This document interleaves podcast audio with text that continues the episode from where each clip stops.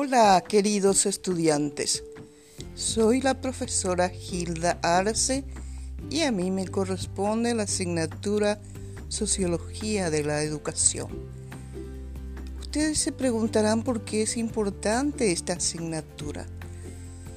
Fíjense que la educación eh, tiene, es un objeto de estudio que se dirige a la persona y la persona tiene varias dimensiones.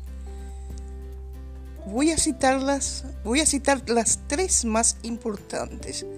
La dimensión eh, biológica, la dimensión psicológica y la dimensión social. Es decir, la persona es una unidad de esos tres, de esas tres dimensiones, por lo menos. Es así que la dimensión social de la persona es muy importante también.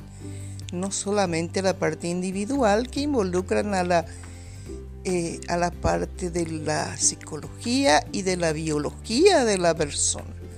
La parte social es en la que vivimos nosotros. Entonces, he aquí que la relación entre sociología y educación es muy importante porque nos da la mirada holística al fenómeno educativo. Porque las otras miradas, tanto la biológica como la psicológica, nos da una mirada individual.